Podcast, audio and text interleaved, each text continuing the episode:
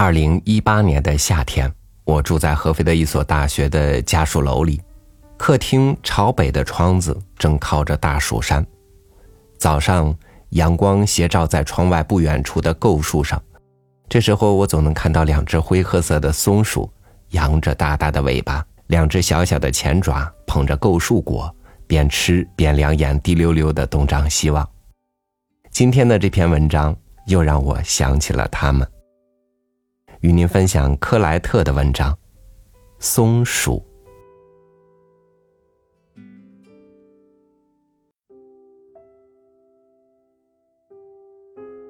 战前，我曾有一只松鼠。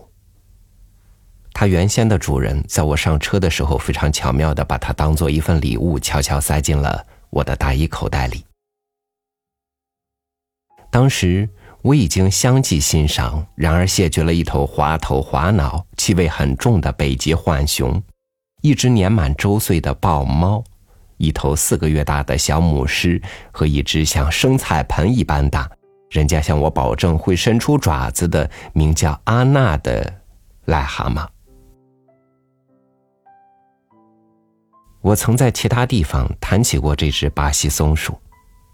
它全身呈深铜绿色，高高翘起的尾巴顶部和腹部呈红色。也许我这样描绘它嫌早了点儿，其实我对它并没有一个基本的了解，因为那时我把它叫做田松鼠和利科特，比我聪明的人恐怕也会全搞错的。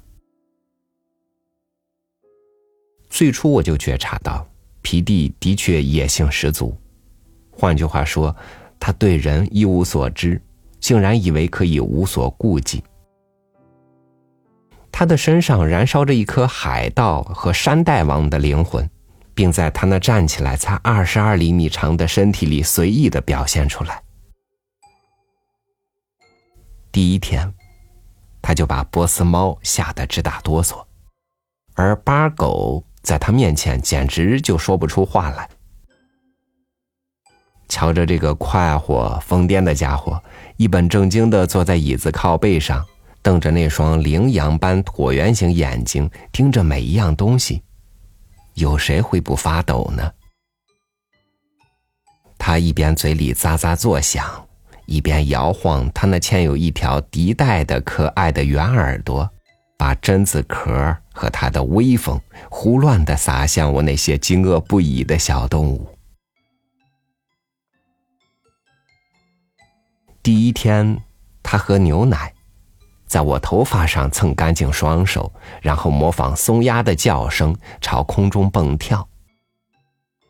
他沿着天花板的凸式奔跑，隔一段时间又趴在一块路易十六时代的地毯上，把一个戴头盔的半裸人物的鼻子吃掉。不过，他并不认为我会惩罚他，又回到我的肩上。梳理我的头发，并且把他那冰冷而友善的小鼻子、肉乎乎的舌头在我耳朵下方摩擦。他那独特的气息散发出麝香的芳香。他挺可爱的，可是他对人友好吗？我的男女朋友这样问道。他们真放肆。竟如此直截了当的提出问题，而他们的问题总是同样的问题：多么苛刻，而且对待动物多么卑劣。有来有往，可是我们又给了动物什么呢？一点食物和一条锁链。把它拴起来，他抓了一团毛线。一条在童年时就箍在他腰周围的锁链磨损了他的毛皮。他那像羽毛一样轻盈、像火焰一样闪耀、翘在空中的尾巴，在跳来跳去时发出一种如囚犯戴的镣铐的声音。抓住他，把他拴起来！他把糖果盒拿走了。他被缚住以后，就把自己手指长长的手。那一天要洗十次，塞进钢制腰带和肋部之间，陷入沉思。当我带他去乡下时，我才恍然大悟。直到那时，他一直过的是沉闷的城市生活。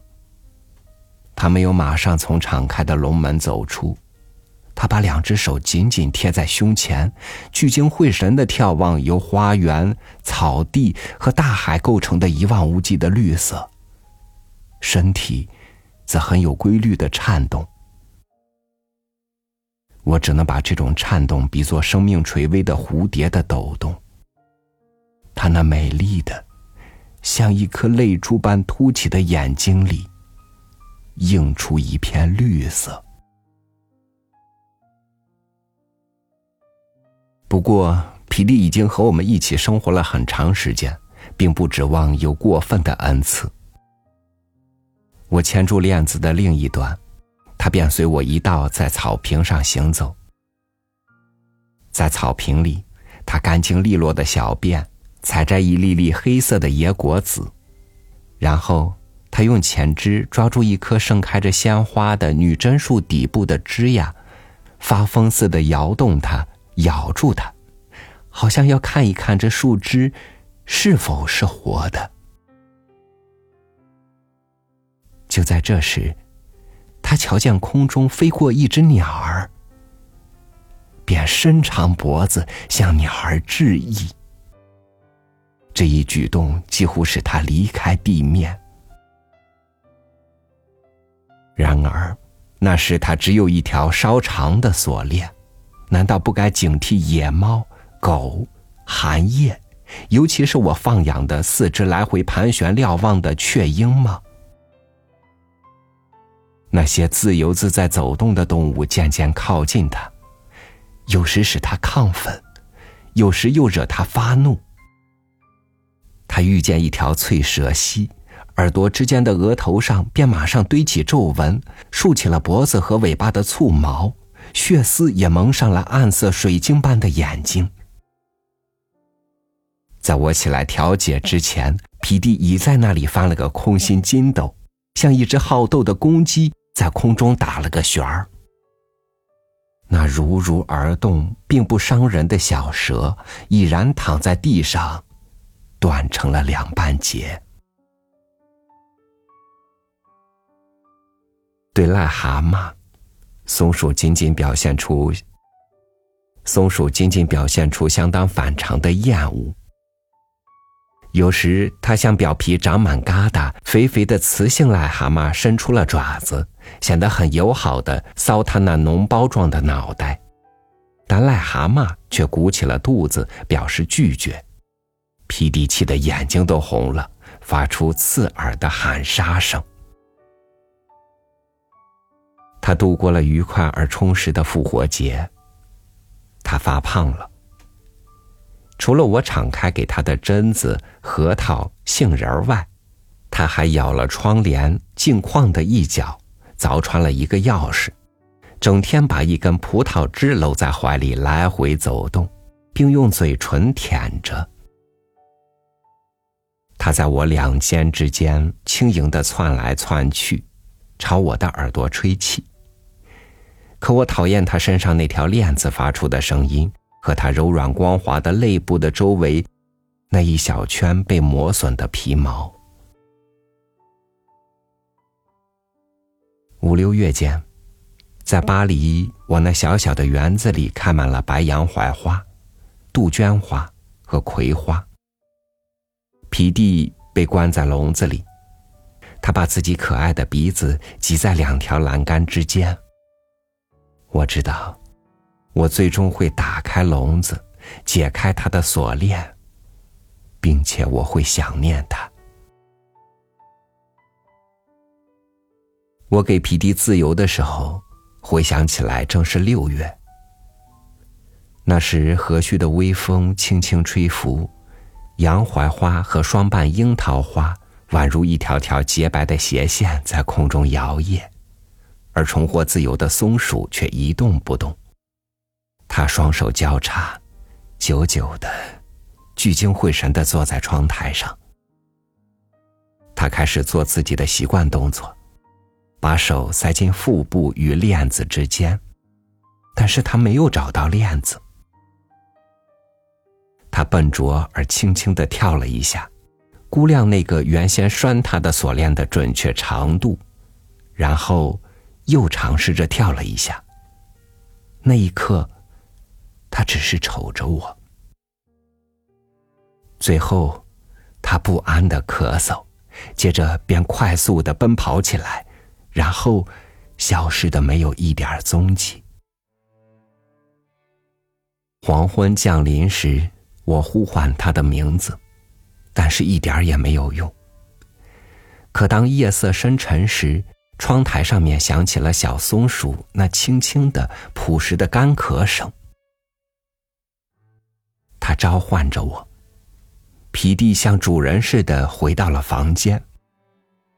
他步履蹒跚，因室外的空气、树林、鲜花和海拔高度而为之心醉。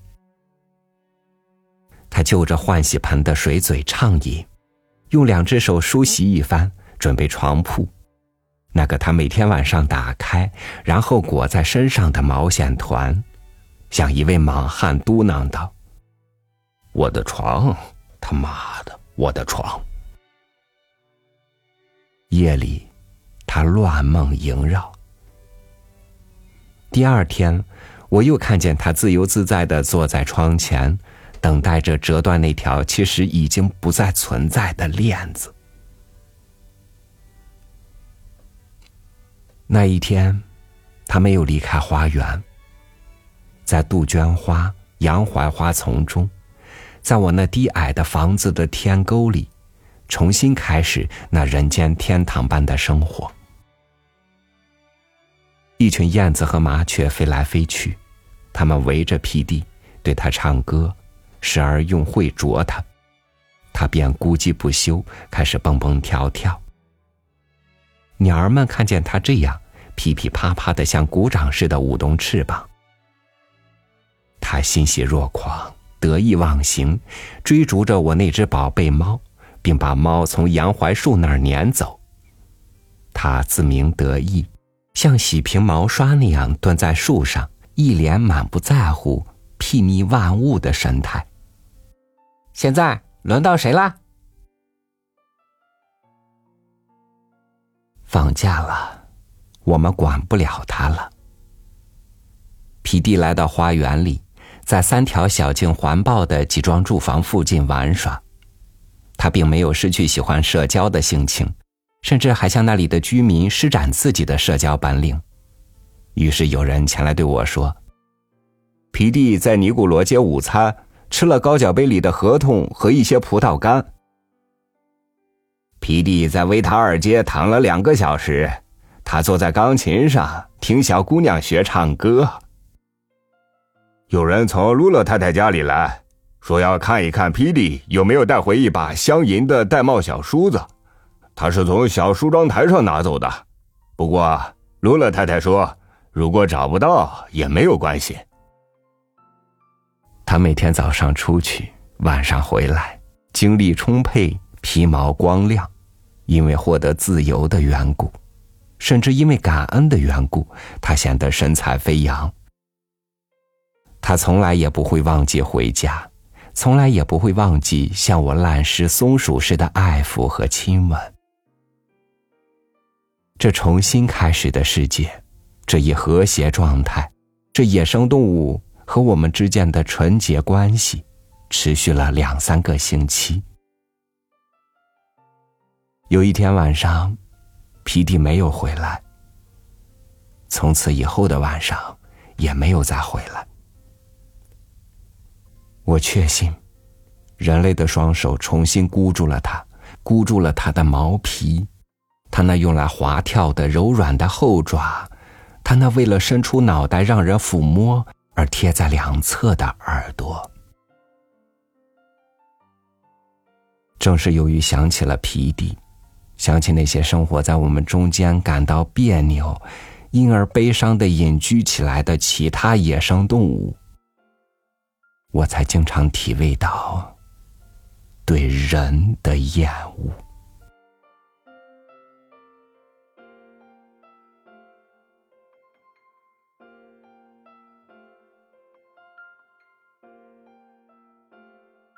内心的不安，常常是因为信任和安全感的缺少。但是，那些感受上的缺失，又是怎么缺失的呢？我想，那些从一株草、一朵花那里得到过感动的人，也一定在人类那里得到过不少的失望吧。感谢您收听我的分享，我是超宇，祝您安好。明天见。